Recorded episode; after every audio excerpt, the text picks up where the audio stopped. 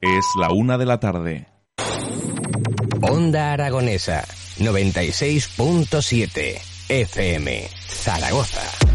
Tengo en una libreta tantas canciones, tiene tu nombre y tengo razones para buscarte y volverte a hablar.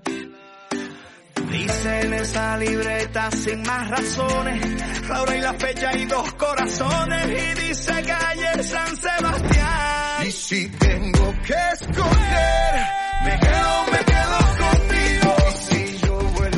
Comienza Biots Mujeres en Onda aquí en Radio Onda Aragonesa. Un jueves más estaremos hasta las dos charlando de mujer a mujer y con unas cuantas mujeres vamos a hablar hoy. Y bueno, ¿qué deciros? Pues que si os habéis perdido algún programa de los anteriores, los tenéis todos en las listas de podcast de Spotify y Evox. Uy, que se me traba la lengua ya. Y qué más os tengo que contar, es que tengo que contar tantas cosas, Edu, que mm, hoy venimos con un programa potente porque vamos a hablar de eventos y mucha gente estará pensando, uy, eso de los eventos en pandemia, uff, pero vamos a hablar de la cara B, porque al final lo que se oye es la cara A, ¿no? Lo malo que trae, pero detrás de esos eventos hay mucha gente que vive de ellos y vamos a hablar con, con tres grandes mujeres sobre ello. Pero antes de nada, Después del programa anterior que hablamos de deporte, mm, pues bueno, tenemos que, que retomarlo porque estando con los Juegos Olímpicos, pues es que no podemos dejarlo pasar. Y para ello, pues tenemos ahí en las ondas a Yolanda Soler. Buenos días, Yolanda, ¿cómo estás? Hola, buenos días. Un saludo. Te tenemos otra vez por aquí. Vas a hacerte VIP ya, ¿eh? A este paso. bueno, yo encantada, encantada de, de estar en este programa tan tan fantástico que haces, eh, de hablar como tú bien has dicho de mujer a mujer y sobre todo de hablar de deporte, que es, eh, ya sabes que es mi pasión. Sí, además es que vamos a hacer un poco a poner a los escucha, a los escuchas. Madre mía, cómo estoy hoy. Se me lengua la traba todo el rato hoy. vamos a poner a la, a la audiencia aquí un poco en tesitura de cómo están los juegos por si no, no lo están viendo o no lo siguen tanto como yo he tenido que ponerme al día, porque hay deportes que yo ni había mirado y madre mía. Decir que estamos en el puesto 34 del ranking, ¿vale? Y estamos con 10 medallas. Una de oro, cuatro platas y cinco bronces, de las cuales eh, todas muy válidas, ¿vale? Pero yo quiero hacer mención a dos porque la verdad que, que a mí me impactaron y, no, y supongo que, que a ti, Yola, también y a bastante más gente. La medalla de plata de Adriana Cerezo en, con 17 añitos en taekwondo, no sé cómo, cómo la ves tú. bueno, hombre, yo creo que, que, que esa deportista tan joven, con 17 años, eh, sus primeros juegos y, hacer una final olímpica, yo creo que, vamos, ese es un sueño hecho, hecho realidad y, y bueno, pues eh, yo estoy muy contenta porque últimamente parece que los jóvenes venían pisando un poquito más, más flojo. Sí. Y la medalla de, de esta deportista, pues yo creo que también es una, una esperanza, ¿no? Y una ilusión para todos esos, esos jóvenes que, que están ahí con, con ese sueño en la cabeza y con esa inquietud de, de, de la medalla olímpica. Sí, a ver, a ver, también tenemos a Joan Cardona que con 23 años ha sacado bronce en vela y yo creo que, que bueno, si te refieres un poco a, a esa juventud, hablando de, de judo, que es un poco de lo que tú y yo sabemos, llevamos un, un, un equipo español, la verdad que jovencito. Creo que no había ni un veterano. Sí, bueno, yo creo que ahí el más veterano, sí, bueno, si no me- los más veteranos eran María Bernabeu Sí. y Fran Garrigós, que ya sí que habían vivido otros Juegos Olímpicos eh, con grandes resultados, pero la verdad es que es que luego sí que sí que viene un equipo más más joven, está ahí en el caso de, de Nico, que, que bueno, eh, no sé exactamente los años que tiene, pero muy joven, muy jovencito, joven. jovencito. Está, está apuntando fuerte porque hay que decir que Nico es dos veces campeón del mundo, que era algo que no pasaba en el judo, que, que ha sido un poco el, el que ha abierto esa veda. Pero hablamos de, de los jóvenes, pero también ha habido aquí un gran hándicap en el deporte y es que los veteranos, ¿no? Yo creo que esperábamos todos más de Mireia Belmonte y de Lidia Valentín, que, que bueno, que ambas las lesiones no les han dejado llegar a más. Y aquí es donde quiero hilar con esos ciclos olímpicos, ¿no? Que al final la pandemia nos ha afectado a todos, que hay gente que no entiende que un ciclo olímpico para un deportista son cuatro años de preparación y que de repente les han regalado uno. Ha sido un extra.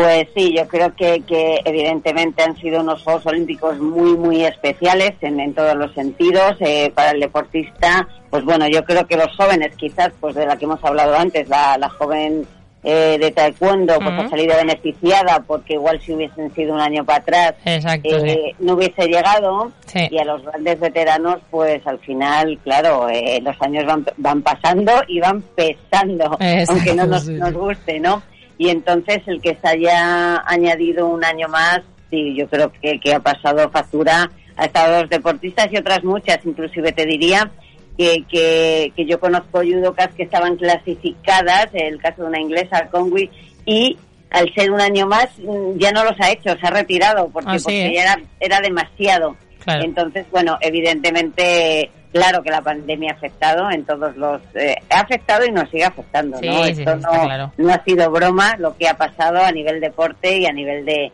de vida, pero evidentemente, pues Mireia, Lidia y otros Mm. muchos que ya andaban ahí un poco justitos. Pero fíjate, pues, ¿eh? hablamos de veteranos y Teresa Portela son sus sextos Juegos Olímpicos, que hay que decir que yo lo primero que hice fue 6 por 4 Estaba flipando, digo, no puede ser, o sea, digo, los sí. Juegos Olímpicos, que es madre, que hicimos mucho hincapié en el programa anterior, el tema de la maternidad y el deporte, y, y lo digo porque en su perfil de Instagram ponía eh, sobre todo madre. O sea, aparte de todas las medallas que tenía, ponía sobre todo madre, ¿no?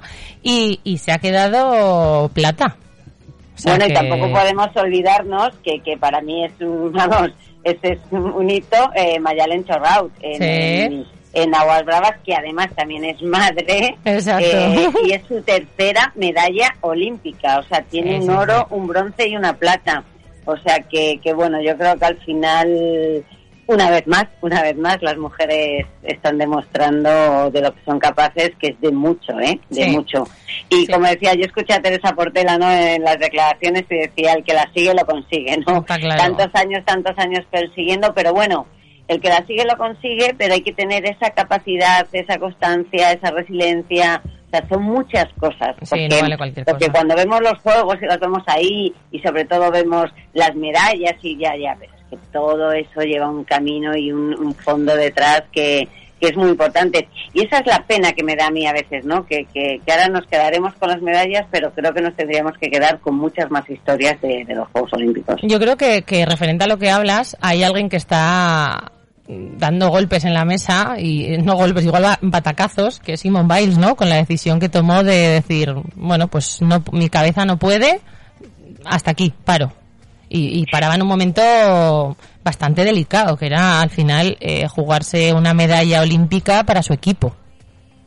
Sí, yo mira, curiosamente antes de que pasara todo esto, que no que no lo había visto, supongo Sí. que todos los oyentes, eh, o si no la gran mayoría conoce eh, todo el tema de, de los abusos sexuales de estas de estas niñas. Yo no había visto el reportaje y curiosamente lo vi hace poco de que pasara pasara lo de su retirada. Y bueno, yo creo que, que esta deportista en concreto lleva lleva mucho, mucho, Mm. mucha mucha historia. Ya estuvo en ese en ese grupo de deportistas afectadas, eh, de ese sistema de entrenamiento, salir de todo eso, volver a, a estar al nivel. Bueno, yo creo que, que claro, evidentemente la cabeza hay veces que dice ya, hasta aquí, hasta aquí, no, no puedo más. Y la mente es muy potente, siempre lo digo, es muy Sí. potente para lo bueno y para lo malo. Sí, pero fíjate, ¿eh? Que mm, igual habría gente que hubiese seguido apretando y ella quiso dar valor a, a esa lesión mental, como ella decía, que no que era una lesión. Igual que te te rompías una rodilla o te, te hacías un esguince, también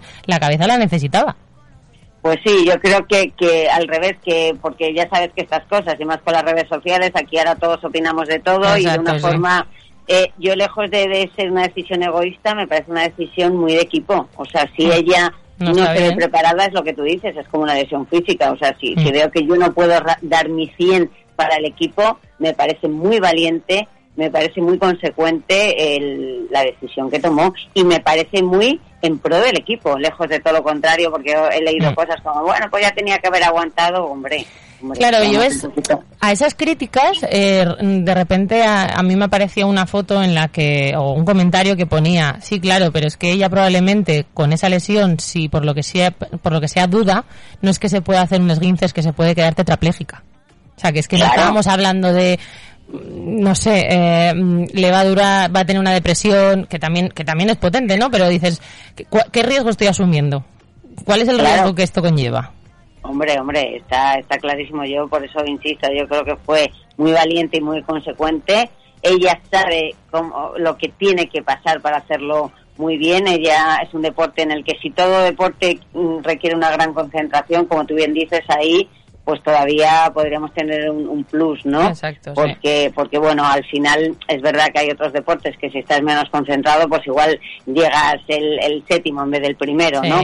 Pero deportes como como ella, incluso el nuestro, el judo y deportes que dices, hombre, es que si si falló, el riesgo también físico es muy muy grande, ¿no? Entonces, bueno, yo es una pena, es una pena todo lo que han vivido estas deportistas es una pena todo el trasfondo que hay detrás, pero una valentía de, de, que salga público, porque además así eh, todavía, que yo creo que ya la gran mayoría lo tiene, lo tiene en cuenta, pero la importancia de, de la mente y del trabajo mental y de que el deportista, yo siempre lo digo, no nos olvidemos que debajo del deportista está la persona. Totalmente, totalmente. No me quiero ir, no te quiero despedir antes de decir dos pequeñas cositas, porque tengo aquí a tres grandes mujeres también esperándome, pero es que hay dos cosas que yo creo que hay que darles mucho valor, porque ahí está el tema de la competitividad, y es que el italiano Tamberry y el cataraí Barsim, a ver si lo digo bien, comparten el oro en salto de altura. O sea, creo que fue otro de los momentazos de los juegos, ¿no? Cuando deciden que, que mira, que ya, que hemos saltado, que lo hemos hecho, que tenemos la misma marca y que lo compartimos. Y que creo que, que es algo que, que va mucho más de los valores que aporta el deporte. Eso, y como parte negativa, y quiero, ahí me vengo otra vez arriba como siempre, es la decisión de Ana Carborel en la que dice que, que bueno que, que, los juegos no se lo ponen fácil para hacer, para conciliar no y es un poco lo que hablamos en muchos programas que fíjate que sí que sí que le permiten llevar a su peque a, a Tokio pero que luego se lo ponen tan complicado que decide oye pues mira me tengo que separar teniendo una lactancia materna con las complicaciones que eso le podía acarrear, aunque sabemos que, que estará muy muy bien atendida y sabrá todo lo que tiene que hacer referente a eso. Pues nada, Yola, eh, gracias por este ratito. Eh, me gustaría seguir hablando, pero ya sabes que esto de la radio no me dejan. A las dos me cortan el grifo. y encima tengo un montón aquí que hablar de eventos, con lo cual no, no me puedo, no puedo más. Pero no te preocupes, que seguro que volvemos a hablar en otro programa. Gracias a, a ti por acordarte de mí siempre.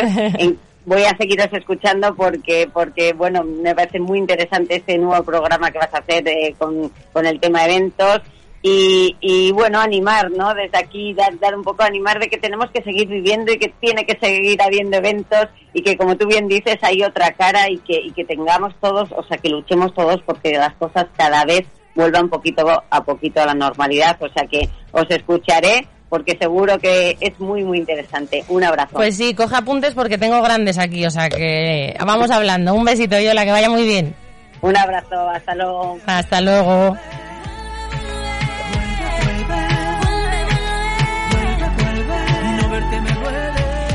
Pues ahora sí, empezamos el programa de eventos y pues bueno, os voy a presentar a quienes tengo aquí. Por un lado tengo a Wendy Vidal, que es cofundadora y directora creativa de Bodas de Cuento. Hola Wendy, ¿qué tal? Buenos días. Buenos días. ¿Cómo estás? Muy bien. También tenemos a Nines Murcia, que es propietaria de Con un poco de azúcar. Buenos días, Nines. Buenos días, ¿Qué tal? ¿Qué tal? Y a Marina Criado, que es diseñadora y propietaria del atelier Marina Criado. ¿Cómo estás, Marina? Muy bien, gracias. Buenos días. Ya, nos han dicho por aquí que eres veterana, que ya has venido a algún otro programa. O sea que esto ya... Esto es paseo para ti. Bueno, bueno, haremos lo que podamos. Pues como decíamos al principio, ¿no? Vamos a hablar de eventos, porque yo creo que, que es importante que, que le demos la cara a B porque parece ser que todo el mundo está, no, eventos no, fiestas no, celebraciones no. Ya, pero hay gente que come de ellas. Y creo que vosotras tres bastante, además, ¿no? Contadme, me sabe mal empezar por, por pandemia, pero es que creo que para, para el sector de los eventos ha sido un punto y aparte. No sé cómo has vivido lo de Marina de parón, que ya no voy a medir más, ya no voy a nada más porque todo se para. Eh, fue al principio fue durísimo y eso que dentro de, los distintos sectores al final la gente que nos dedicamos a la confección pudimos hacer otras cosas. Yo, por ejemplo, hice muchísimas mascarillas al principio. Entonces, dentro de que ha sido duro porque no sabías el horizonte que ibas a tener, Exacto.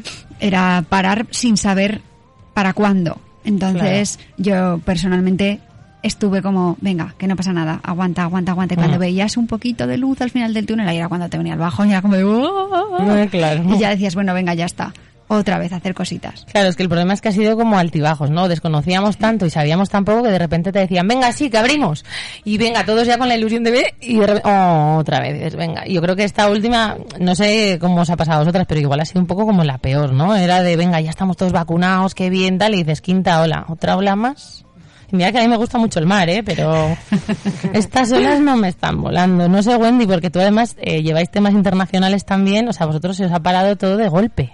Sí, la verdad es que, o sea, a mí también me sabe como mal eh, estar como siempre hablando del, del, tema recurrente, pero por otra parte, yo soy una gran defensora de seguirle dando voz a esto, a un sector súper olvidado, mm. así que te agradezco mucho que, que, que, nos, que, nos, hagas este hueco y que nos dejes, eh, bueno, recordarle un poco a toda la gente que os escucha que es un sector que estamos muy, muy, muy fastidiados. Mm. Y además es que no tenemos a veces recursos, quiero decir, Marina, por ejemplo, u otras eh, otros profesionales en otras disciplinas dentro del sector de eventos efectivamente pudieron diversificar, pudieron hacer otras cosas, sí. pero hay gente que no pudimos hacer nada más que quedarnos en nuestra casa y aguantar Mm. el tirón. Y yo creo que la, el año pasado, o sea, era como el año en el que todos teníamos asumido que iba a ser el año complicado, Sí. pero es que este año yo creo que el bofetón también nos ha caído un poco de repente por lo que dices tú, ¿no? Porque esperábamos recuperar cosas que no se habían podido hacer en el 20 y se están haciendo, pero muy de malas maneras y Mm. de una forma muy complicada, y lo comentaba contigo estos días, Sí. eh, hablando de, de cuándo íbamos a venir a, a participar en, en esta charlita, y es que las restricciones, claro, cambian de una semana a otra y eso hace que los eventos de repente se tengan que, no sé ni siquiera qué palabra utilizar, es decir, eh, volver a hacer, eh, modificar, pero muchas veces se caen prácticamente por completo. Lo que hacías de noche lo haces de día, con todos los cambios que implica.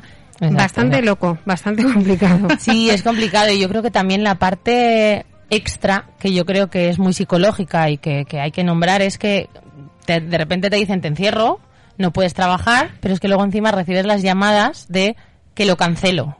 Entonces ya no es una bofetada, sino ping, otra. Y al rato otra. Y dices, bueno, venga, pues ya estoy un poco mejor, me he recompuesto, ¿no? Y de repente, ping, otra vez. Y dices, pues no sé, me voy a pasar todo el día llorando, ¿sabes? Porque claro, una cancelación y otra, no venga que lo cambio, no venga que ahora... Y luego también eso para vuestras agendas tiene que ser una locura, porque los tachones de venga, esta hora se va hacia este lado, ahora esta vuelve, ahora no, no, Sí. no sé... Sí, sí, sí. O sea, reajustar agendas es de, de verdad una labor complicadísima porque, claro, en una boda, que es de lo que yo puedo hablar, que es a lo que me dedico, obviamente mm, no estamos solamente nosotros, hay muchos proveedores implicados y entonces eh, sincronizar esas agendas ha sido de verdad un ejercicio de, bueno, de auténtica paciencia.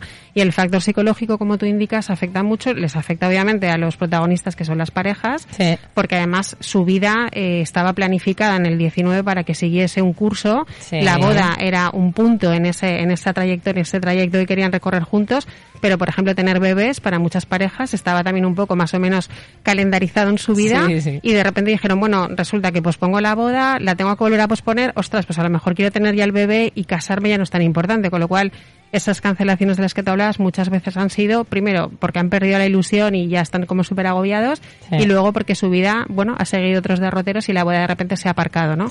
Con la pérdida que ha supuesto, Claro. obviamente, para el sector. Jo, te agradezco que lo digas porque además yo lo tengo muy cerca. Mi prima canceló la boda y la meta, o sea, la meta. La cosa era, bueno, me caso y luego tengo el bebé, ¿no? Y ahora era como, bueno, pues va a venir el bebé y ya me casaré. Claro. ¿No? Que al final era como un poco, jo, lo haces con toda ilusión una boda y de repente pasa así. Claro. Es un poco complicado, sí. Tú, Nines, ¿qué nos cuentas? Porque tú no sé si ha venido mal, bien o qué. Antes hemos estado hablando un poco y nos ha- se nos ha empezado a hacer a Marina y a mí la boca agua. Pues bueno, a ver, yo la verdad que no nos vino mal. Eh, después de... a mí es una alegría oír Sí, estas sí. cosas, ¿sabes? Porque dices, yo no, no sé, pero dices, no, no, a mí no me ha venido mal. Y dices, vale, venga, Claro, a alguien le tiene que sí, venir bien. Claro, al principio fue como un poco loco, ¿no? Como dice ella. Y a mí me pilló en el hospital, porque yo recién había dado a Ujú. luz, se complicó todo, eh, estuve muy malita, entonces, bueno, me pilló en, mi- en el hospital como ahora tenemos que cerrar y, ostras, ¿qué va a pasar? Yo no me creía nada, porque yo había salido de la Sí. UCI y de repente, no, hay que cerrar. Y es como, ¿qué está pasando? Era como... Sí. Además todo- compartimos el mismo mes de nacimiento de las peques Sí. y sí, fue una etapa complicada de gestionar un poco todo, de tanto la parte autónoma que dices Claro. tú como el tú encima, que hay ahí un Sí, episodio yo estaba complicado. muy lúcida, ¿no? Entonces Exacto. era como, ¿qué está pasando? Ahora eh, tengo que cerrar mi negocio, cerramos, pero es verdad Mm. que a los 15 días ya pues le dimos un poco la vuelta a todo.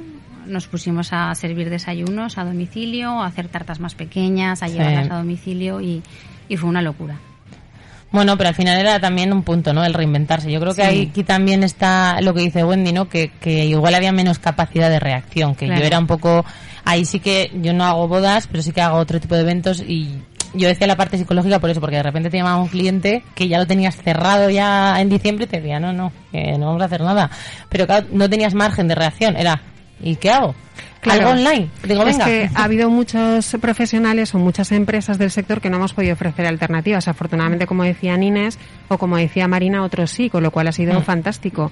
Pero claro, eh, dependía del margen que tú tenías. Nosotros, por ejemplo, que también damos formación para Wedding Planners hace muchos años, Ujú. sí que teníamos pendiente lanzar el proyecto de la escuela online, que bueno, por, por exceso de trabajo, Claro. afortunadamente no habíamos tenido tiempo de desarrollarlo y, y sí que cuando empezó el confinamiento pues lo pudimos hacer, ¿no? Claro. Fue todo como raro porque en lugar de haberlo grabado en un estudio con profesionales tal, lo grabamos José y yo en casa. O sea, desmontamos literal el salón de la casa, la gata de repente subiéndose a la mesa, cruzándose los planos, José por las noches aprendiendo a editar, o sea, apoyándonos en el equipo que teníamos en ese momento en el trabajo. Entonces, bueno, sí que es verdad que tuvimos que desarrollar la creatividad para poder hacer otras cosas, pero por ejemplo, un DJ eh, no pudo hacer nada. O bueno, sí, ofrecer Tenemos a, a Edu que nos lo puede contar. Edu la ha sufrido.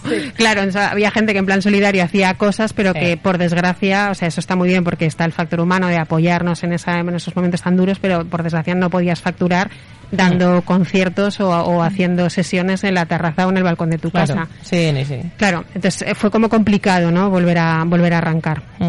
No es tanto del sector eventos, pero aquí a Inés se le ocurrió la gran idea de, de lanzarse a emprender justo en medio de la pandemia con su pareja. Cuéntanos, o sea, porque si algo que estaba fastidiado era la hostelería, pues a lo loco, ¿verdad? Sí, como somos nosotros, ¿no? Un poco, nuestra vida es un poco así, un poco montaña rusa, locura, pero bueno. Nace Justicia Coffee así de repente. Sí, nació Justicia Coffee, que nació casi a la vez que Carmen, ¿no? El proyecto se engendraron a la vez y nacieron a la vez casi. Sí. Que pasa que, claro, pues lo que hablamos, ¿no? De repente se para el mundo y se paran las obras, se para todo. Ujú. Y ahora, ¿qué hacemos? ¿Qué hacemos? Y al final decidimos, mira, tiramos para adelante y que, sea, lo que, tenga sea. que ser. Sí, está claro. Si Y- es que al final había que hacer esas cosas. Sí. Voy un poco por ese hilo por lo que hablábamos, ¿no? De, de los afores. Antes estábamos hablando que, claro, que, que uno de los hándicaps que tiene y que mucha gente le echa para atrás es, es que son celebraciones, es que son fiestas, es que hay alcohol de por medio, también hay que decirlo, y que muchas veces eso te lleva a otras cosas. Y claro, dices, voy a hacer un evento, pero quiero que sea seguro, pero quiero que esté bien. Venga, va, lo tienes todo medio planeado y de repente aforo a 75 y dices, a ver, ahora quién quito de la agenda, cómo lo hago, ¿no? ¿Cómo habéis vivido esos cambios de repente de, venga, pues ahora podemos estar 150 en terraza, ahora dentro, ahora afuera, ahora, no sé, vosotros que, que, que estáis en esos mundillos de dentro, fuera, ¿cómo lleváis esas cosas? Pues nos hemos tenido que convertir en expertos de los boletines oficiales. Y, Antes- y- y todas las semanas, o sea, yo, yo además, nuestra empresa que trabaja no solamente en Aragón, sino en toda España, y como tú también decías antes, en- tenemos también una sede en una oficina en Colombia. Pues nada, eh, vivimos leyendo boletines, intentando interpretarlos, porque no se trata solo de leer, sino Es de entender me lo que río, están diciendo. con perdón, me río porque lo hemos dicho antes. Sí, sí, al final risa, nos tienen que enseñar a leer los boletines. Cada, cada semana uno distinto. Era como, vale, pero ponérmelo en castellano para que lo entienda la primera. Hombre, nosotros en algún punto hemos pedido asesoramiento Claro. jurídico porque, claro, teníamos que nosotros a su vez asesorar a un cliente y es que no teníamos muy claro dónde empezaba una cosa y dónde acababa otra, hablando con compañeros del sector, con caterings, con, bueno, con todo el mundo, intentando entre todos eh, saber, ¿no?, qué nos estaban diciendo en, ese, en Claro. esa nueva normativa. Y por otro lado, lo que está hoy en vigor, eh, la semana que viene está fuera. Además, Aragón, tenemos que decir, para que, bueno, para los oyentes que no lo sepan, que a nivel restricciones somos una comunidad bastante, bastante restrictiva, bastante dura. Y cuando el resto de comunidad está trabajando con unas condiciones bastante más favorecedoras, más favorables, perdón, Sí. nosotros estábamos muy mal. O sea, estábamos nivel, eh, creo que era, estuvimos durante un tiempo con máximo 15 personas en, en una celebración. Sí, O sea, sí. las parejas no quieren casarse en esas condiciones. Una empresa, eh, si tiene un evento Nada. programado, claro, necesita poderle dar ese evento a más personas, ¿no? Con lo cual ha sido muy complicado trabajar en Aragón. Sí, es complicado y la verdad que es lo que dices, claro, por otro lado lees la otra cara y dices, bueno, pero estamos ahí atacando el virus, ¿no? Y dices, ya, pero estas personas comen todos los días, varias veces, tienen Sí. gente a la que darle de comer, Claro, además. tenemos que pagar sueldos, hipotecas, Esas colegios, cosas, sí, nada, esas cosas, caprichos, lo normal, caprichos que ¿verdad? es que no, no son cosas así. Comer, básicamente. Oye, y así, claro, a mí me surge la duda, ¿no? Porque yo no lo he dicho, pero Migue tiembla, eh, yo me caso algún día. Porque con esto de las cosas, ¿sabes? Al final es, no, en el 20, no, en el 23, no, en el... Y dices, me caso. Hasta Bueno, ahí lo sé. O sea, que ya eso es lo paso, importante, Claro, exacto, es claro. paso. Enhorabuena, enhorabuena. Gracias, gracias. No sé cuándo, ya os lo diré algún día. ¿eh? Pero entonces, claro, la gente que realmente dice, bueno, pues yo tenía pensado casarme, pues no sé, en el 23, ¿no? Por decir una fecha así, al, a grosso modo, Migue, para que la tengas en mente. ¿Qué hace? Porque claro, con todos estos cambios, con todos, pues, al final todos esperábamos que este año fuese como el buam, va a haber bodas arraudiales, todo el mundo se va a poder hacer todos, todos vacunados, total, y no está siendo así. Sé que no somos adivinos ninguna aquí, pero sí que, ¿cómo veis vosotros a, a los novios, a la gente que empieza a contratar servicios y ve un poco cómo van los cambios? Porque yo creo que ahora, pues eso, con toda la vacunación ha habido como un sube y baja otra vez. ¿Cómo, cómo estáis recibiendo vosotros a los clientes, Marina? Yo he visto muchísima diferencia entre la reacción y cómo están llevando las cosas la gente que ha tenido que posponer una boda original y la gente que ha decidido casarse ahora. O sea, el que ha decidido casarse en 2021 o está pensando en 2022 ya va con las circunstancias puestas. Es una mochila que ha cogido y Ajá. que sabe que eh, va a haber cosas que no dependan de uno mismo, sino de las circunstancias. Entonces, las estoy viendo mucho más tranquilas a las que vienen nuevas. Claro, yo solo veo a las novias, yo a los novios no los veo. Eh. Y casi nunca, alguno viene. También te digo que las que van cardíacas son las novias de normal. Los novios suele ser que están un poco más tranquilos, ¿no? El grado de implicación todavía no es el mismo, pero yo no digo nada. Ahí lo dejamos para ver si sí. quiere escucharle alguno. Entonces yo las veo que están como asumiendo las circunstancias. Incluso he tenido gente que ha aprovechado para hacer una boda pequeña. Gente que no quería una boda grande y que tenía la polémica familiar y ha sido como de ahora. Pues me viene muy bien esa también. Yo me las estoy apuntando todas. el caso es hacerlo, el caso es celebrar. el caso es en pequeño o como claro. sea. Yo sí que coincido ahí con Marina en que mm, es verdad que, que hubo como una fase de, de frustración, una fase que duró mucho tiempo. Que fue en el 20 de bueno de no querer aceptar bueno supongo que como esto psicológicamente será como en cualquier otro proceso eh, pues traumático, ¿no? De una fase de no querer aceptar lo que estaba pasando, la rabia de, jo, porque me tiene que pasar a mí, con la ilusión que tenía yo con mi boda, etcétera, Sí. etcétera. Y una vez que todos tuvimos que asumir que esta era la realidad que nos había tocado vivir y que además está durando más tiempo de lo que todos deseábamos, yo creo que le- las parejas han asumido eso y entonces, eh, como decía Marina, ya van con esta mochila, ¿no? Que ya lo aceptan. Pero sí que es verdad que lo que yo detecto es que las novias del 22, del 23 tienen en su subconsciente eh, que va a ser todo como era antes. O sea, que va a ser una boda prepandemia, que va a ser un 2019. Sí. Y sí, yo creo que, que tienen, o sea, todos al final, la sensación que tengo yo es que todos de alguna manera tenemos claro que esto en algún momento va a acabar Ujú. Y le estamos poniendo todos como, como un deadline personal, ¿no? O sea, estamos pensando, bueno, en el 22 ya todo estará fenomenal, igual que hicimos en el 21 con la vacuna. Claro, entonces yo creo que un poco necesitamos también, eh, necesitamos ver la luz y necesitamos ponerle como alguna fecha. Entonces, claro, la gente que tiene que seguir haciendo su vida y programar sus eventos y sus cosas eh, importantes, piensa que en el 22 o en el 23 todo estará fenomenal. ¿Y creéis que hay algo que un coste añadido que antes no lo había? O sea, me refiero, eh, antes cuando estaba diciendo Marina el tema de, pues es que ya van con una mentalidad distinta, ¿no? Las del 22, 23 ya van como, bueno, pues ya sé que va a haber COVID probablemente, que va a haber restricciones, que va a estar así. ¿Creéis que ya van con un coste extra de voy a asumir esto porque este margen va a ser para estos cambios o estas cosas? ¿Creéis que haya un presupuesto extra? Yo en lo mío no. Como el vestido no, no les Bueno. afecta. Lo que sí que he visto es mucho vestido corto, por ejemplo. Están pensando mucho más en que sean vestidos versátiles. Ajá. Eh, decir, bueno, pues si no me puedo poner una cola de cuatro metros, si luego me voy a tener que casar con 15 personas, porque no lo veo. Claro. Entonces sí, que tengo vestidos. cola para 15 personas. Claro, claro, entonces eso sí que lo estoy notando que viene gente como mucha más eh, diseños informales. Y más atemporal igual. Sí, no sé si atemporal, pero más preocupadas de que sean prácticos, más que de que sean el vestido de los sueños. Yo creo que han hecho como de, bueno, como la boda de mis sueños igual no la puedo hacer, estoy abordándolo desde un punto de vista mucho más práctico. Sí. Sí, sí, yo creo que al final la pandemia nos ha traído una novia nueva, ¿no? O sea, nos ha traído una mujer que, que ha tenido que hacerse dura en este camino, o sea, un poco la boda, y ahí Disney creo que tiene mucha culpa, lo siento, pero lo digo así. Es Eh, que me estás total. tocando un tema... Ya, ya sabes tú. Eh, bueno, pues eso, la boda al final para una, para una mujer es, es un momento muy importante de su vida y quizá muchas veces mm, ¿cómo lo explico, eh? Y sin herir sensibilidades y, que, y sin que suene mal. Muchas veces... Claramente, Wendy. Venga, no fenomenal. Me alegro mucho. Al gracias. que no le guste, eh, pues eso. Bueno, pues yo creo que muchas veces se convierte, o sea, eh, generan tantas expectativas y tanto hype en, en la boda que al final no están tocando con los pies en, en el suelo, ¿no? Sí. Y creo que, que todo este tema de, de la pandemia les ha hecho poner los pies en el suelo, entender lo que realmente era importante y entender en muchos casos que a lo mejor era mejor casarse con 10, 15 personas y poderlo celebrar y poder dar gracias de que todo el mundo, esas 10 o 15 personas, estaban sanas y estaban ahí Exacto. y no se había perdido nadie en, en el camino que seguir un poco soñando con esa boda de 200, de 300 de las personas que fuese. Ojo, que esto al final, o sea, para el sector no siempre es bueno, es decir, eh, hay que darle opciones a todo el cliente y que todo el mundo tenga, eh, pues eso, opciones para celebrar su boda como quiera, pero obviamente un catering, pues no, no es tan rentable un servicio de 15 personas que de claro. 200 o para otro tipo de profesionales, ¿no? Pero bueno, lo importante es que se pueda celebrar. Pero a lo que voy, creo que sí que es verdad que la novia de, de ahora mismo es una novia que tiene las cosas un poco más claras, que está más aterrizada, que pone más los pies en el suelo y que es más realista. Y también creo, no sé, es una sensación que tengo, Marina, que es una novia un poquito más moderna, quizá, ¿no? Un poquito más Sí, actual. Yo creo que también es cambio generacional. Son más Sí. jóvenes y Sí. se nota muchísimo que eh, las chicas más jovencitas hacen mucho más lo que les da la gana. O sea, no están dispuestas a pasar por él.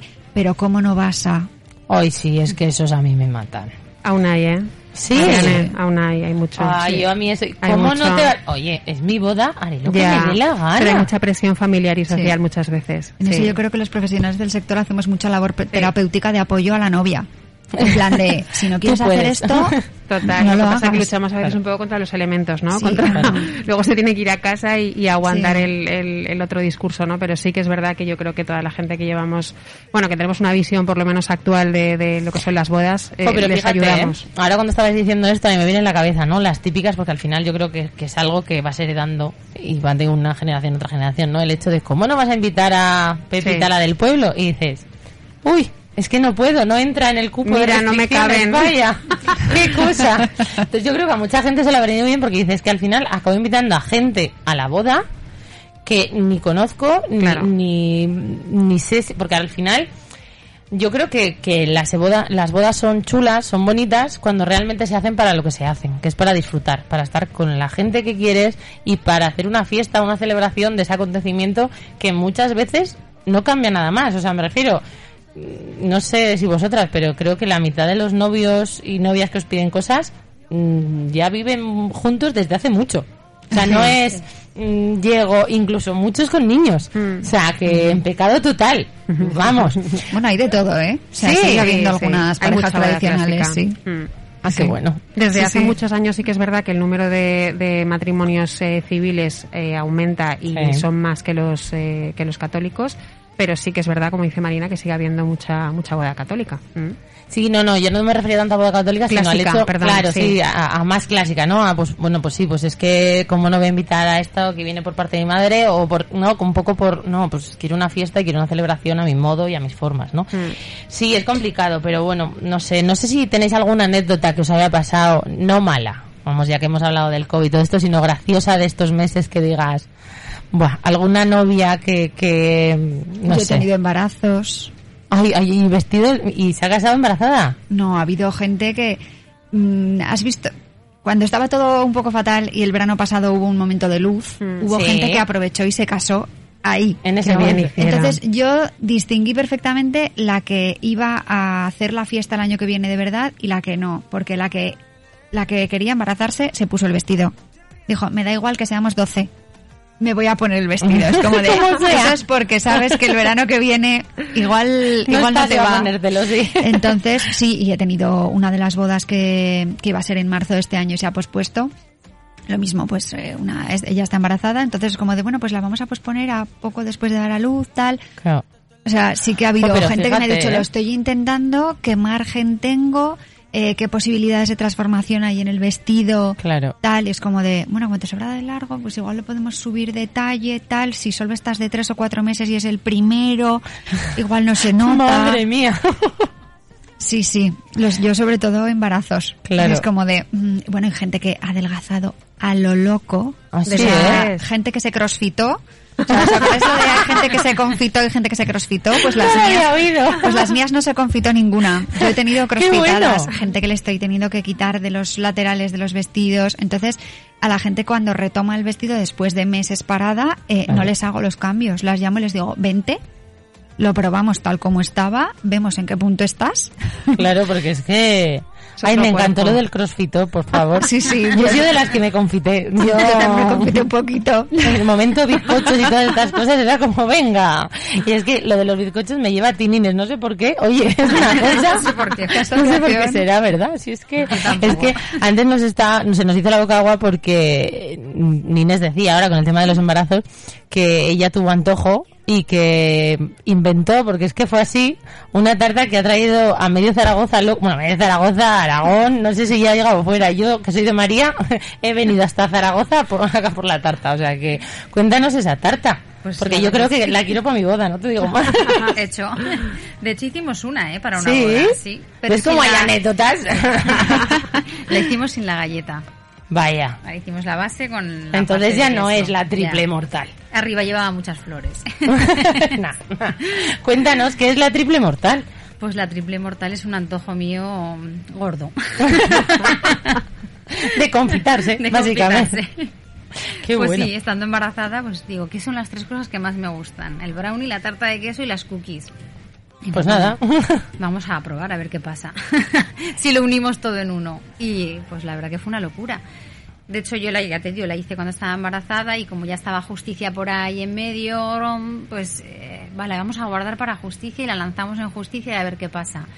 Y fue una locura. O sea, hasta a mi hijo le llegaban TikToks de, de justicia con la triple mortal. Qué Y digo, bueno. no sé, se viralizó así como muy loco y no sé. Fue Está una locura. buena, yo no me lo creía, ¿eh?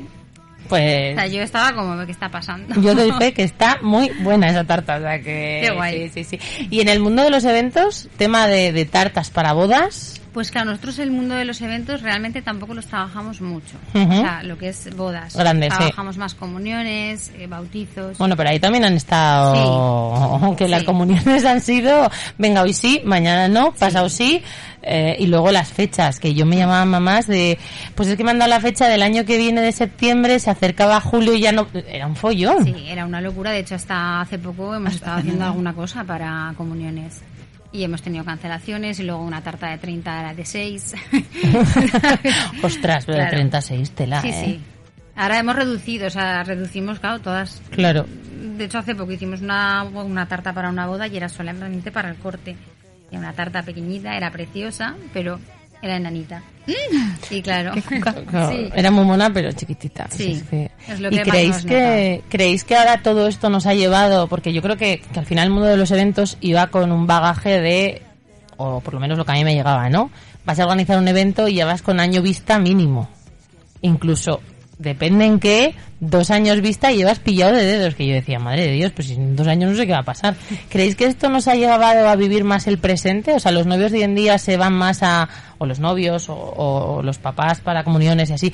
La gente va más a, bueno, vamos a esperar a ver qué pasa para mañana y en función de eso vamos viendo, ¿no? Más a corto plazo. Total, sí, sí. Sí, Wendy. Sí, sí. Sí, y yo me alegro un montón. ¿eh? Yo siempre he estado muy en contra un poco de esa, eh, no sé cómo decirlo, o sea, de esa rueda en la que se tenían que meter las parejas para... Pues fíjate que a dos. vosotros, entre comillas, al final os viene bien, ¿no? Porque dices, bueno, tengo dos años vistas con que sé más o menos lo que va a pasar. Que Sí, pero como fíjate- autónomo. Te vuelven loco también, ¿no? Sí, es que claro, eh, ¿sabes qué pasa? Cuanto más la novia, yo siempre digo que en nuestros cursos lo, lo decimos, la novia es un ser cambiante por naturaleza, o sea, es verdad. Lo que le gusta ahora dentro de seis meses no le gusta, le gusta otra cosa nueva que ha visto, o sea, al final la novia de hoy en día es una novia que vive en Instagram, que vive en Pinterest, En y entonces Pinterest. siempre está viendo cosas nuevas y de repente ya no quiere lo que quería hace seis meses. Entonces, el, el- la enseñanza, yo creo, el aprendizaje que también hemos sacado de la pandemia es que hay que vivir las cosas hoy. Pues, bueno, Ujú, obviamente sí. hay que hacer planes, pero sí que hemos aprendido un poco que los planes a largo plazo eh, hasta ahora nunca los habíamos visto tan vulnerables como, como los entendemos ahora, ¿no? Entonces yo me alegro mucho de que, de que la novia o las parejas de hoy en día, los novios de hoy en día, sean novios como más, eh, bueno, mm, que les gusta más el, el hacer las cosas como con menos tiempo de margen, porque a mí esos dos años vista no sé, siempre he pensado que no eran necesarios para preparar una boda, ¿no? Porque al final nosotros, por ejemplo, como organizadores, estábamos mucho tiempo en, en stand-by, que ya estaba prácticamente el grueso de la boda organizado y había muchos meses que no podías hacer nada y ellos casi como que se aburrían, ¿no? Como que lo veían Sí. lejano. La realidad es que las bodas se pueden organizar en muy poco tiempo y eso parece me que estás ahora... matando, Wendy, ¿eh? me Ah. estás matando. Hombre, yo te estoy dando ánimo para que sea así como Ay, rápido. ajá, Mira, sí. de hecho, el mes pasado creo que fue, nos contrataron unos un- una parejita que se casan en octubre y nos decían súper agobiados. Pero va a dar tiempo y les, les decía, claro. Claro. Pero si es que lo que antes íbamos a hacer en un año, realmente, o sea, en, en trabajo real se hace Sí. mucho menos. Sí. Entonces te sobraban meses. Ahora, Sí, sí que- perfecto. claro, sí que es verdad que al final hay un trabajo entre proveedores y demás que, que realmente no necesitas tanta magnitud de tiempo, ¿no? Si, Claro. si se tiene, yo creo que si se tienen las cosas claras. Sí. Que es lo que tú dices también, cuanto más tiempo, más momentos de, uy, eh, me ha gustado esto, uy, no sé quién ha lanzado esto, ¿no? Como que, que Claro. se va fluctuando entre esas cosas. Claro, pues es que al final una boda es un proyecto. O sea, nosotros al final el trabajo que hacemos de organización es un trabajo de, de project manager. Entonces hay que entenderlo como un proyecto, como cuando te haces una casa, Sí. una obra o algo de ese tipo. O sea, no tiene sentido. no me digas eso porque si digo en casa que es un proyecto como una casa, igual me dicen que Rita se va a No, casar, pero ¿eh? cuidado, pero al final, pero al final eh, es- bueno, los proyectos siempre tienen que ser ad hoc al cliente, pero al final sí que es verdad que necesitas un tiempo real para hacer las cosas. Todo lo demás a veces son tiempos de espera que no tienen ningún sentido. Por ejemplo, Marina no tiene sentido que tenga un vestido a medio hacer parado meses Sí, y meses Sí, y de meses. hecho no es bueno. Yo les digo, Claro. yo estaría encantada de haceros el vestido en dos semanas. El problema es que como tengo que hacer 25 al mismo tiempo, no Claro. se puede hacer. Claro. Pero para mí sería muchísimo más cómodo recibir a una persona eh, cada dos días, Sí. pum, pum, pum, pum, pum, y hacerle el vestido en dos semanas. Si al final tuviésemos- más cómodo. Mm. Claro, pues si tuviésemos capacidad todos los profesionales de hacer las cosas, Claro. o sea, para eso necesitas una, tener un equipo muy grande y, claro, Claro. tener como mucha gente trabajando Es para poderlos llevar todos a la vez. Pero sería lo ideal, ¿eh? O sea, yo estoy encantada con las bodas que se están organizando ahora eh, dentro de la pandemia como Sí. con más rapidez. Es que antes nos estaba diciendo Marina eso, que tenía gente que le estaba llegando al atelier con me caso en octubre y yo decía, pues estamos en agosto. O sea, si es que no, no, contando las, las bodas de antes, ¿no? Que se lo había dicho a su madre hacía media hora. Uy, va. Estaba la madre en shock todavía. La madre estaba mandando bueno. WhatsApps a Sí, toda sí, la en plan de, y me lo dijo en plan de, dice, no, no, es que se lo acabo de decir. Entonces están todavía un poco de... uh, uh. ¿Por dónde me viene el aire? ¿Qué, qué tengo de, que hacer? ¿Qué- Tengo que decir una cosa. Vamos a mirar vestidos de novia porque me caso tal día. Pero es muy bueno porque les pillas en shock y muchas veces depende del punto que quieras de esa persona, igual no interfiere o sí o no, juegas Sí. un poco con eso Hombre, también. es arriesgado, desde luego. Yo siempre digo que las bodas con menos plazo se vuelven menos locos porque tienen menos opciones. Claro, Claro. Tienen, que tomar, tienen que cerrar con más Claro, rapidez. y hay opciones que no están disponibles. Igual tú dices, me gustan, eh, quiero ir a ver 18 fincas. Y dices, pues mira, estas 16 no las veas porque están ocupadas. Claro. Claro. Entonces yo creo que lo de planificar con tiempo es sobre todo si quieres ser muy específico, que digas, Mm. es que quiero esta finca, este fotógrafo, Sí. este tal. Hay cosas que, que sí que, que es que no están disponibles ningún otro día. Eh, mi gremio no. O sea, yo te puedo hacer, puedo hacer muchos vestidos a la vez porque aunque te cases el 3 de septiembre, yo te entrego el vestido en algún momento de la semana anterior. Claro. Sí. Pero para las cosas que son un profesional que tiene que estar presencialmente en un momento, Sí. eh, si vas con poco tiempo igual ya no está, pero a lo mejor ir con mucho tiempo solo te sirve para darle vueltas y vueltas y vueltas y vueltas al mismo tema sin llegar a ninguna conclusión mejor que la que tenías. Sí, porque creéis que mm, la novia de ahora o, o los eventos de ahora se siguen mirando a ver lo que hay hecho, lo que es tendencia o se apuesta por lo que te gusta. Uf, uf. Inés, en sabores, cuéntanos. Porque yo te he pedido la triple mortal ya, tú. eh, yo lo tengo claro. No, en sabores son más clásicos. Sí. No arriesgan, no. A no, ver. porque, a ver, hay mucha gente, entonces eh, siempre intentas llevarles un sabor que pueda gustarle a casi todo el mundo. Sí que es verdad que con todos no puedes acertar, sería casi imposible. Pero fíjate que Pero- estamos hablando de la triple mortal, que son tres cosas en una. Que Yo estoy dando ideas, ¿eh? No, pero claro, dices, pues me gustan tres cosas y las, las pongo. Hmm. O sea, al final estamos hablando de brownie, tarta de queso, que no lo ha dicho, pero es brownie, tarta de queso y galleta. ¿A quién no le va a gustar? Claro, entonces dices, bueno, pues las junto.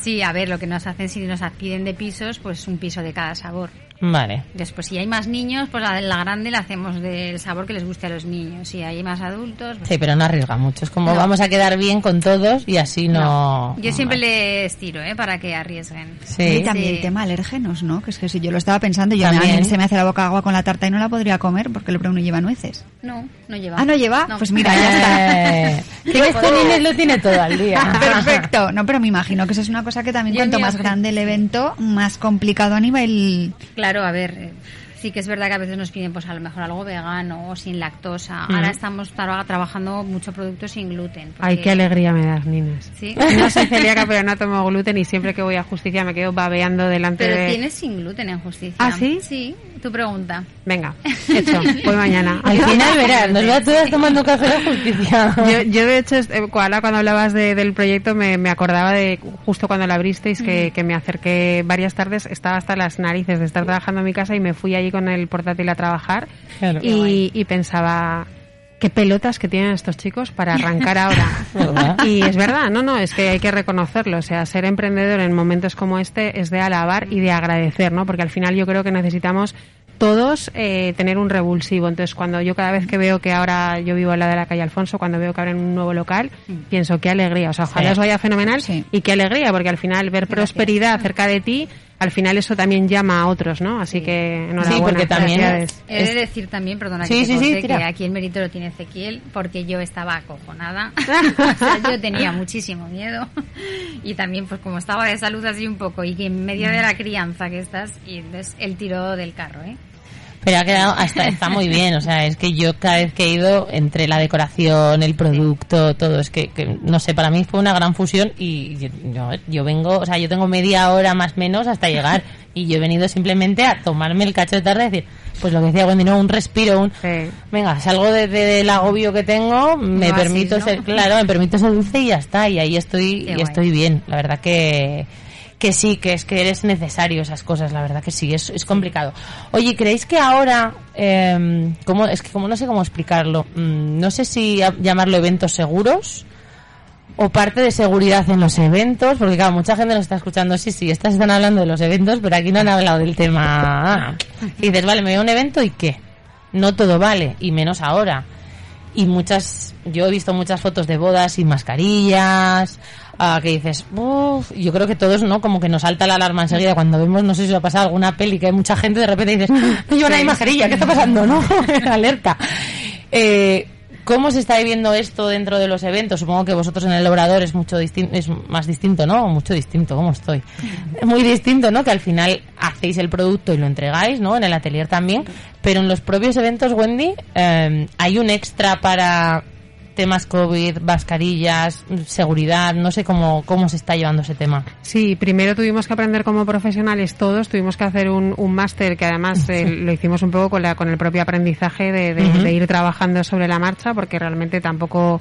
mm, Sí, había directrices claras, pero bueno, no voy a entrar en ese tema. Entonces tuvimos que aprender, sí, eso es. Tuvimos que aprender a, a cómo se hacían las bodas y los eventos ahora, ¿no? Y la verdad es que hay muchas cosas que son de sentido común, pero bueno, ha costado también interiorizarlas, eh, explicarlas a los equipos y luego, o sea, yo sí que observo y estoy muy contenta porque mm, todas las bodas que veo y todos los eventos que veo me doy cuenta de cómo se están haciendo por parte de los organizadores y de los profesionales que intervienen en ellos y siempre o casi siempre se hacen pues guardando todas las medidas de seguridad. Creo que allí hemos dado la talla el sector de eventos y de bodas y, y realmente estamos haciendo unos eventos por nuestra parte con seguridad y con, y con todas las, cumpliendo todas las normativas y protocolos. Otra cosa ya es que decir, al cliente no le podemos decir, eh, o sea, no, no tenemos capacidad para, para decirle a alguien, oiga, usted no cante, no baile, no, Claro, sí, no está o sea, claro. no, no, no podemos. No, pero sí que es verdad que he visto en varios eventos, y sobre todo, pues bueno, tema Instagram, que es como más Sí. cercano muchas veces, se han casado Instagramer y han publicado que se han hecho test antes, que Mm. como que se ha hecho ese...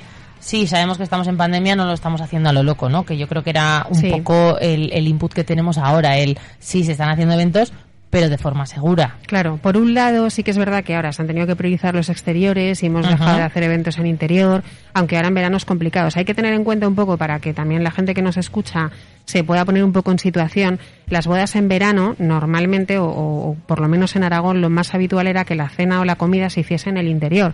Tenemos aire acondicionado, está mejor, etcétera. Aparte, pues bueno, en Aragón es difícil a veces hacer eh, celebraciones, hacer comidas o cenas en exterior por la mañana porque te mueres de calor, básicamente, y por la noche porque, bueno, de repente puede haber airecito y tener frío, etcétera. Es maravilloso, cierto. Exacto, este que nos gusta tanto. Entonces, ¿qué pasa? Casi siempre se hacían en interior. Estas bodas de interior las hemos trasladado al exterior y por el tema de, de la hora límite en la que hostelería tiene permitido trabajar, no hemos podido hacer bodas de noche, con lo cual las hemos tenido que llevar al día. Vuelvo al tema del calor. O sea, imaginaos hacer una ceremonia civil al aire libre a las 12, una del mediodía y además de eso hacer un cóctel al aire libre y además de eso una comida al aire libre. O sea, Sí, sí. soponcio absoluto. Eh, en Yo fin. solo estoy pensando en hace dos semanas, hace dos semanas ese día de cuarenta y tantos grados. Sí. Espero que nadie se casase ese día, porque Yo tuve una novia. seguro que ¿En habría, serio? claro.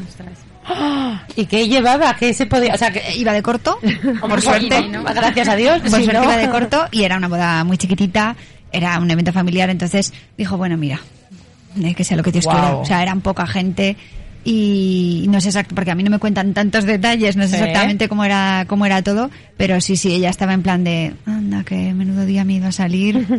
Pues bueno, ya y está. no quiso meter algún complemento más, algo que dijese, bueno, pues esto me proteja del sol, nada. Mm, Yo creo que no. Es que en general, a ver tú qué opinas. Yo creo que las novias eh, se preocupan bastante poco de, de temas prácticos respecto a sí mismas. Sí. Es decir, hay muchas que no piensan en ir al baño. Sí. Y se lo tengo que Ay, decir ay, yo ay, en plan de, eh, como te sigan tallando la falda, te vas a tener que quitar el vestido y llevas 54 botones en la espalda. Y hacer, ostras, baño.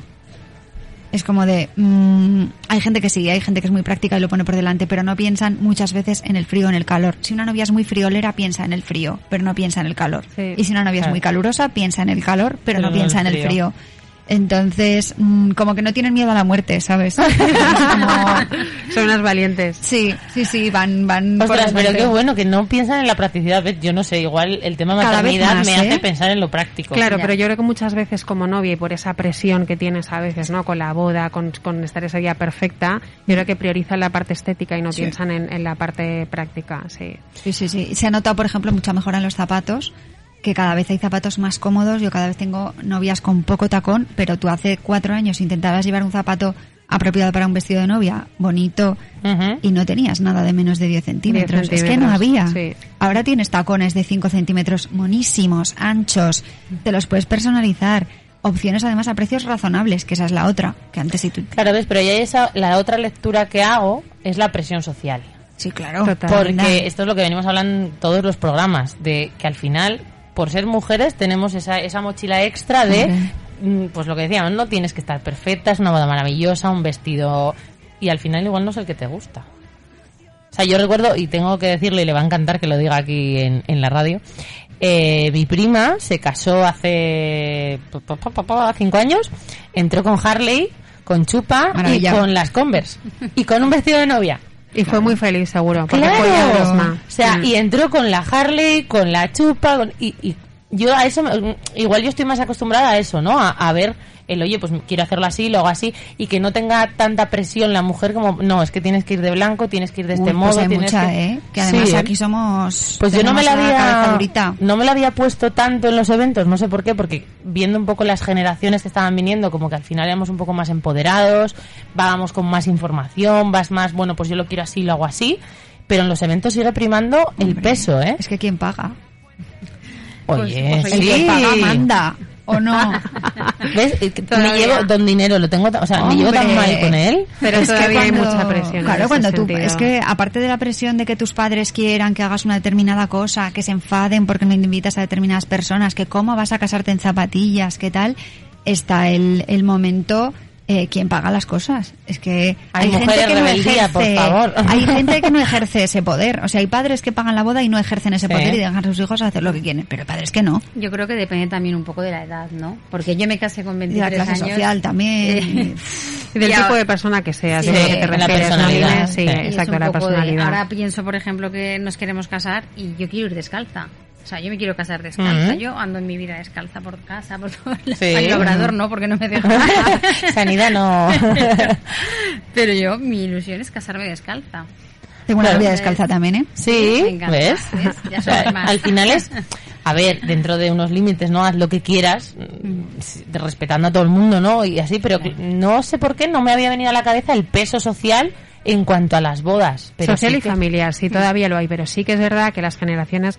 Nosotros fundamos Bodas de Cuenta hace 13 años, creo, y ya nacimos con esa filosofía, ¿no? De, oye, haz la boda que quieras. Nosotros te vamos a ayudar, pero, pero de verdad, haz la boda que quieras, pero la que quieras tú, o la que quiera tu entorno, ¿no? O la que quiera el sector, porque muchas veces nuestro sector está tan, eh, está tan todo eh, orquestado que, que no hay, no, no dejan ni siquiera un ápice a que la gente haga lo que quiera, ¿no? A que genere nuevas propuestas. Pero sí que es verdad que yo creo que en los últimos 10 años ha habido un movimiento pues como, como muy nuevo en general el mundo de las bodas en, en- en toda España, no solamente en Aragón, en el que las cosas han cambiado y cada vez eh, hay más profesionales que te ayudan a eso, Ujú. ¿no? A que tengas la boda que quieras. Pero sí que es verdad que ese peso sigue existiendo en era otras familias, en otras parejas. Eh, un poquito sota caballo y rey. Había mucha gente que no, que quería salirse y no podía. Es que el sector no te deja, El o sea, el, el sector está... Claro, es que yo iba más a- al peso del sector de, bueno, pues se lleva esto, todo el mundo hacemos eso, ¿no? Que, que es un poco ma- muchas veces Sí. lo que pasaba, ¿no? O Como cuando fue el vestido de, de un- bueno, no vamos a decir el nombre, no vamos a hacer publi, pero no, se lleva este vestido y todo el mundo aparece con ese vestido, ¿no? Entonces lo- yo lo asemejaba más ahí, pero no a las bodas, no había caído, no sé por qué, en que también, al final, si se llevan ahora un tipo de atrezo, un tipo de fotocall, todo el mundo tiene ese. ¿No? Es como un poco.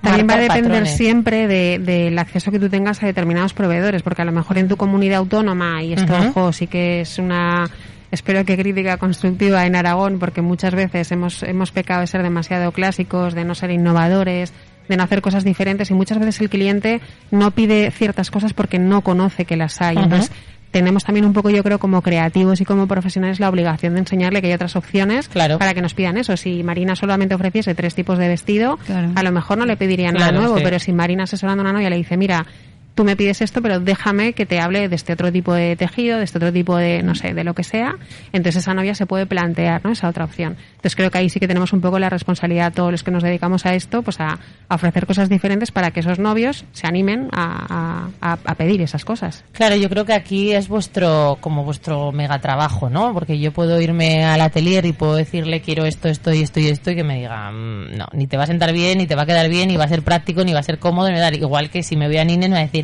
"Mm, juégatela, pero ten en cuenta que al final son los que conocéis el sector, los que conocéis vuestro trabajo y los que mejor vais a asesorar a esas personas que quieren celebrar, ¿no? Que al final lo que quieren es celebrar Mm.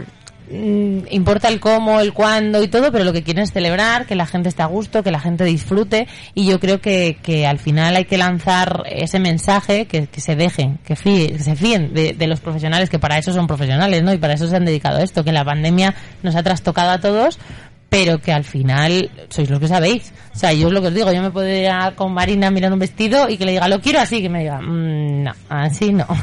De todas maneras, muchas veces nos marcan, las modas nos marcan como un camino y Sí. como más o menos ves un poco lo mismo, te llevan por ahí. Un ejemplo muy tonto, las espaldas al aire imposibles. ¿Tú sabes lo que es para una chica con mucho pecho una espalda al aire? Es literalmente imposible. Sí, Entonces, yo he tenido novias con una copa F, que para el que no sepa de sujetadores es mucho, eh, frustradísima porque todos los vestidos que veía eran con la espalda al aire, ella quería llevar un vestido con la espalda al aire y no lo podía llevar. Entonces Claro. se hizo el vestido conmigo porque dije, yo lo voy a intentar. Te sugiero este tipo de cierre por arriba y abrimos hacia abajo hasta donde veamos que te sujeta. claro, Entonces ella se casó feliz porque llevó la espalda más abierta que podía llevar. claro. Pero si hubiera si se hubiera casado en otro momento en que las tendencias hubieran sido otras, hubiera sufrido muchísimo menos porque no le hubieran estado entrando por los ojos constantemente las espaldas al aire. Entonces, Claro.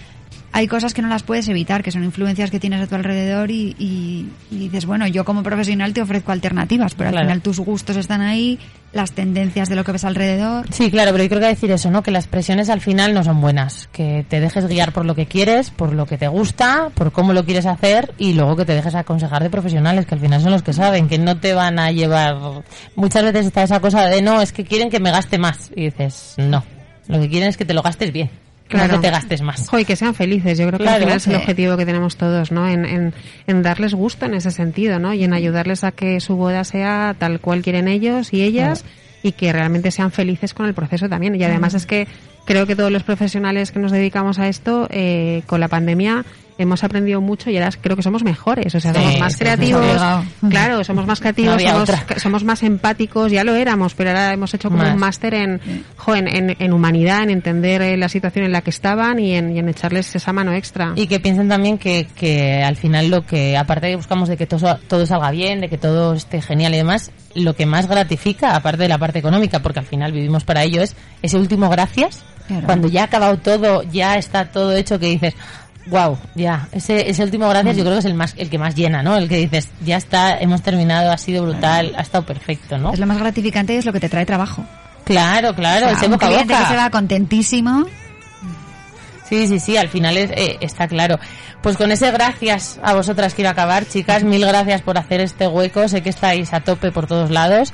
Me llena que estéis así y que vaya a más, que vaya mucho más. Así que muchísimas gracias, chicas. Gracias por estar aquí. Gracias a ti. Y Muchas gracias gracias. a los oyentes por acompañarnos. Nos vemos el próximo jueves. Adiós.